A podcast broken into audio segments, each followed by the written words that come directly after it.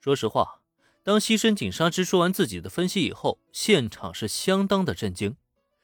雪之下雪乃是个冰山大小姐，被人一眼就看出来了。霞之秋学姐的真身呢，也是被人家一览无遗。尤其让人惊讶的是，当被评价为毒舌美少女之后，再看看霞之秋诗语，她却是仿佛完全没有介意一般，反倒是露出了若有若无的笑意。这也就是说，西深井纱织说的都是真的。这位竟然这么厉害，一眼就能看穿他人的本质吗？可是，你为什么没提平竹老师？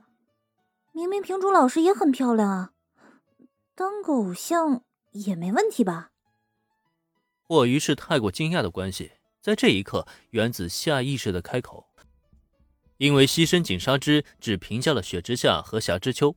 却一字都没有提起与大家同来的品种镜，可问题是，也恰恰就是原子的这么一问，却是直接踩在了地雷之上。很抱歉，这位品种老师是吧？她虽然的确也是个美人，没错，但很遗憾，她完全不符合成为一个偶像的标准。首先，这年龄就不过关。西深井纱织这么一开口，竟然这么不留情面吗？瞧瞧对面的品种镜，在听到这番话以后，已经是瞬间黑了脸。他年纪大怎么了？吃他家米了吗？这家伙是想来挑衅还是怎么着啊？作为一个迄今为止都没有找到对象的大龄待嫁女，静可爱很是介意自己的年龄被拿出来说事。可结果倒好，西深井纱织竟然毫不犹豫的触雷。这简直让他差点就暴走了，有没有？不过呢，此时再看西深井纱织这边，他却是完全不顾品种镜的反应，甚至还主动凑过去到人家身边嗅了嗅，很重的烟草味儿。看来这位品种老师应该是个老烟民了。身为偶像，就需要为粉丝树立起足够正确的三观，所以抽烟、酗酒一类的行为是需要被严格禁止的。我并不觉得社长大人会给事务所签下一个抽烟喝酒的偶像，所以自始至终，这位品种老师都不在我的考虑范围之内。好吧，西深井纱织这番话好像还真的很有道理。毕竟偶像嘛，就要给粉丝树立起榜样，不然一个有着错误三观的偶像登场，能够带坏的恐怕将是一大批的年轻人。至于品种镜，虽然自己人都知道她抽烟喝酒，但她呢却是一个好女人。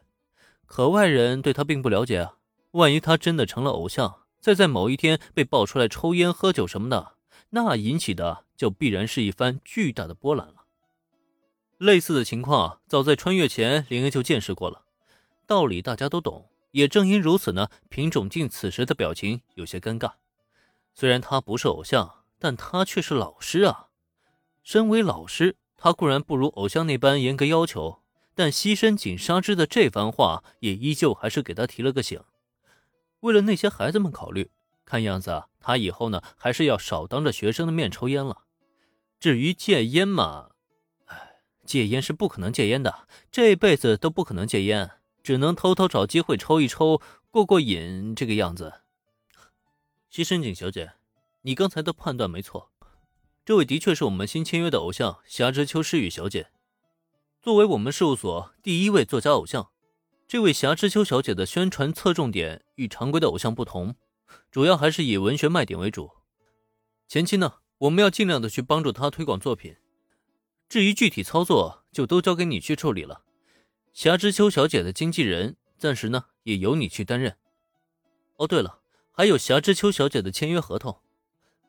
考虑他作家这一身份，因此在合约内容中呢，关于创作方面的条件要给予一定的宽限和优待。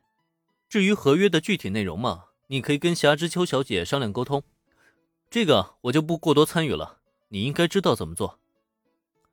关于抽烟的这言论一出，品种镜的表情一愣，倒是没来得及发火，眼瞧到这一幕，林恩是当机立断，立刻转移了这个话题。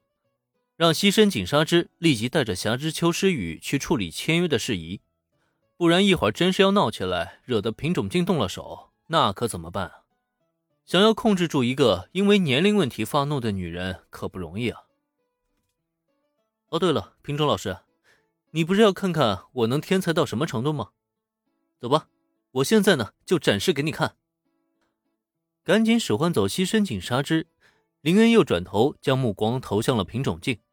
这导火索也走了，他是不是也该消消气了？